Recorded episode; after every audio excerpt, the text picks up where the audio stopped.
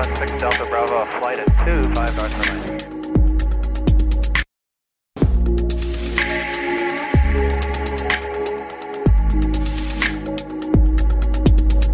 Willkommen an Bord und hallo zu einer neuen Folge. Ich bin Leonardo, der Host von Cockpit Talk. Schön, dass ihr wieder dabei seid. Ich habe euch heute ein Thema mitgebracht, bei dem Menschen mit Flugangst wohl schon Schweißausbrüche bekommen, wenn sie nur dran denken. Heute geht es um das Thema Triebwerksausfall. Dazu schauen wir einige Jahrzehnte zurück. In den Anfängen der Luftfahrt, als man anfing mit größeren, mehrmotorigen Flugzeugen auch interkontinental zu fliegen, waren Triebwerksausfälle tatsächlich gar keine Seltenheit. Doch anders als in den Horrorvorstellungen flugangstgeplagter Passagiere ist der Ausfall eines Triebwerks keineswegs eine Katastrophe. Und ich erkläre euch in dieser Folge gerne warum. Die Zuverlässigkeit eines Triebwerks hat aus den verschiedensten Gründen damals noch sehr zu wünschen übrig gelassen. Die berühmte viermotorige Super Conny war in den 1950er Jahren in Pilotenkreisen auch als das beste dreimotorige Flugzeug seiner Zeit bekannt. Denn ein Motor fiel eigentlich auf jedem Flug aus. Seitdem haben wir aber einen großen, großen Fortschritt erreicht, denn statistisch fällt ein moderner Flugzeugmotor seltener als einmal in 30 Jahren aus. Das bedeutet, dass die Mehrheit der heutigen Piloten einen echten Triebwerksausfall wohl nie erleben werden. Was auch nicht weiter schlimm ist. Das große Wort Triebwerksausfall ist allerdings genau genommen etwas zu allgemein. Denn hier müssten wir zwischen den vielen verschiedenen Ursachen für einen Triebwerksausfall unterscheiden. Denn die Gründe, aber auch die Zeitpunkte, wann ein Triebwerk nicht mehr so arbeitet, wie es arbeiten soll, sind sehr vielfältig. Und es kommt sogar vor, dass man ein Triebwerk bewusst abschaltet, bevor es ausfällt, auch während des Fluges. Warum fällt ein Triebwerk aus? Rein technisch ist ein Jettriebwerk ein in sich geschlossenes System, das sich selbst erhält, solange es einen gleichmäßigen Luftdurchfluss durchs Triebwerk gibt und das dabei hergestellte Luft-Kerosin-Gemisch gleichmäßig entzündet wird. Nichtsdestotrotz kann es trotz penibler Wartung vorkommen, dass ein Triebwerk beispielsweise durch Materialermüdung einen Schaden nimmt. Und damit schlagen wir eine Brücke zum Zeitpunkt eines möglichen Triebwerksausfalls. Denn die meisten kontrollierten Triebwerksabschaltungen geschehen tatsächlich im Reiseflug. Wenn während des Fluges Unregelmäßigkeiten auftreten, sei es eine zu hohe Öltemperatur, ein zu geringer Öldruck oder auch starke Vibrationen. In so einem Fall arbeitet man die entsprechenden Checklisten des jeweiligen Flugzeuges durch und diese führen dann nicht selten zum Ausschalten des Motors, um größeren Schaden zu verhindern. Das klingt jetzt tatsächlich schlimmer als es ist. Ein Flugzeug kann sehr gut mit einem Triebwerk weiterfliegen. Selbstredend würde man, sollten die Motorprobleme auf halbem Weg zum Ziel auftreten, den Flug nicht mehr bis zum Zielflughafen fortsetzen, sondern würde auf einem in der Nähe befindlichen Flughafen landen. Safety first, keine Frage. Sollte ein Antriebsproblem aber zum Beispiel im Landeanflug auf den Zielflughafen auftreten, würde man den Anflug einfach fortsetzen und wie geplant landen. Da im Landeanflug sowieso keine große Last auf dem Triebwerk liegt, würde man einen Ausfall als Passagier wahrscheinlich nicht einmal bemerken.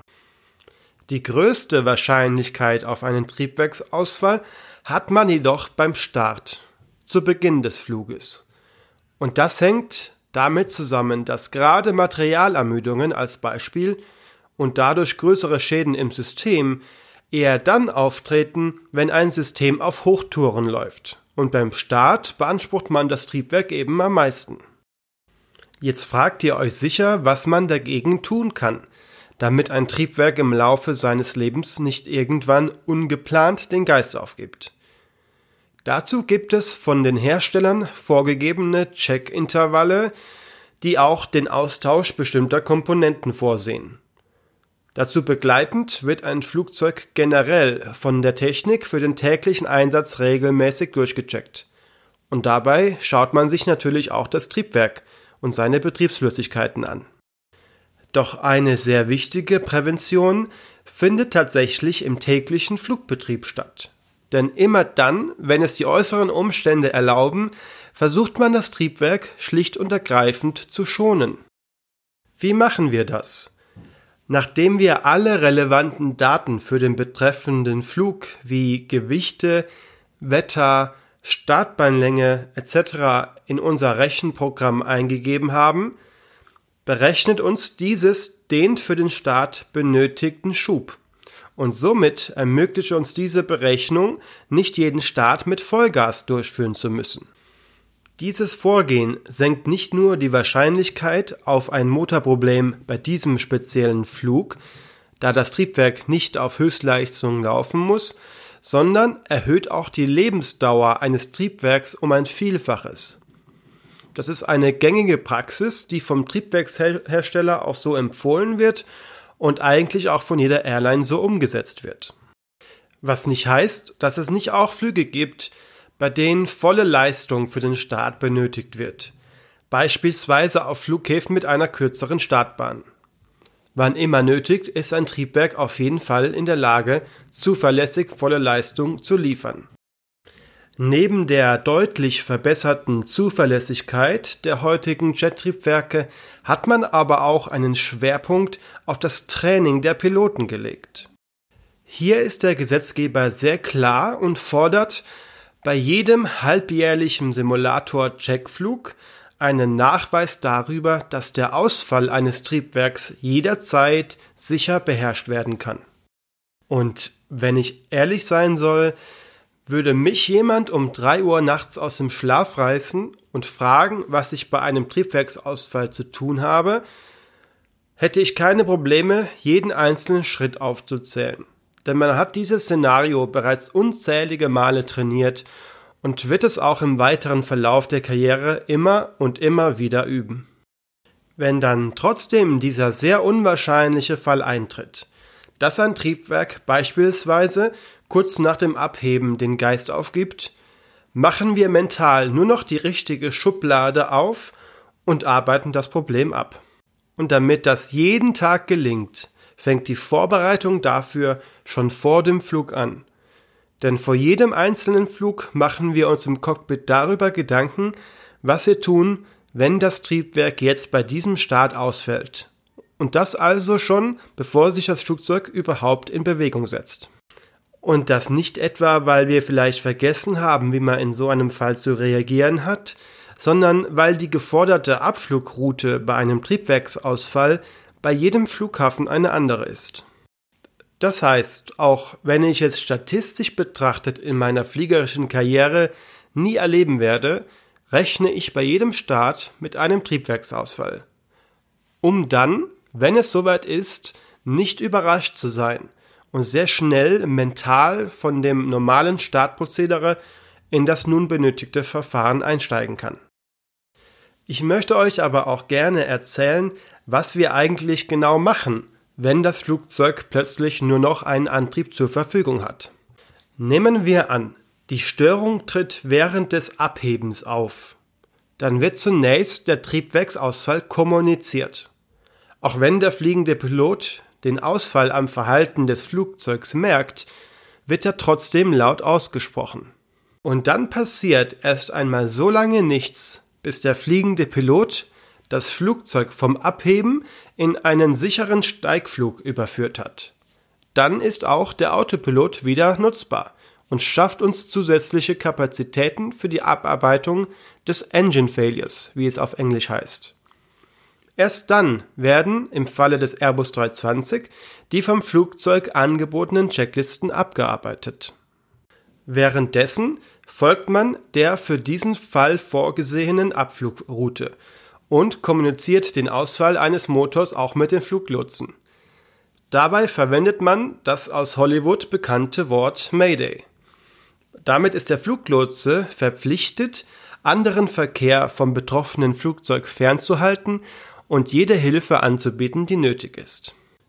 Wie ihr euch vorstellen könnt, wird der Flug dann mit nur noch einem Triebwerk nicht mehr bis zum Zielflughafen fortgesetzt, sondern man fliegt in den meisten Fällen zurück zum Startflughafen. Das heißt, nachdem alle Checklisten abgearbeitet sind, das weitere Vorgehen mit dem Fluglotsen abgesprochen und das Flugzeug zur Landung vorbereitet ist, werden natürlich auch die Passagiere über die Rückkehr zum Startflughafen in Kenntnis gesetzt. Die anschließende Landung gestaltet sich dann recht unspektakulär und ist von einer normalen Landung aus Sicht der Passagiere kaum zu unterscheiden. Wieder am Boden angekommen, ist die geplante Reise natürlich erst einmal beendet. Aber die Airline wird sich in diesem Fall darum kümmern, dass ihr schnellstmöglich mit einem anderen Flugzeug euer Ziel erreicht. Die Piloten, die den Triebwerksausfall erlebt haben, haben für diesen Tag dann erst einmal Feierabend. Das war heute sicher eine Menge Information auf einmal. Doch lasst uns kurz zusammenfassen, was ihr aus der heutigen Folge mitnehmen solltet. Technisch gesehen bauen wir heute sehr sichere Triebwerke und wissen im Vergleich zu den 50er Jahren auch viel mehr darüber, welche Schwerpunkte man bei der Instandhaltung setzen muss. Darüber hinaus hat man das Training für uns Piloten so sehr intensiviert, dass bei mir persönlich der Puls bei einem Triebwerksausfall wohl kaum steigen wird. Und das ist auch die Message, die ich euch gerne mitgeben würde.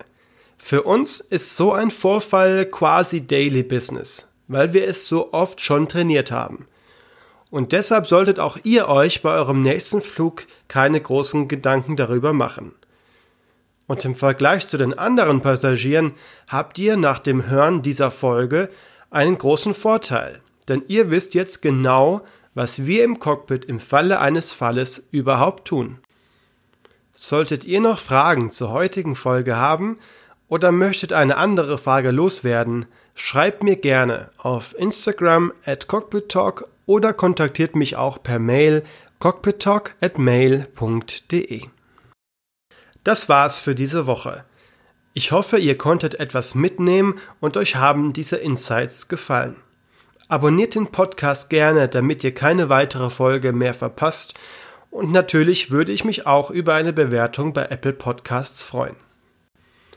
Damit wünsche ich euch eine schöne Woche bis nächsten Montag und denkt dran, man lernt nie aus.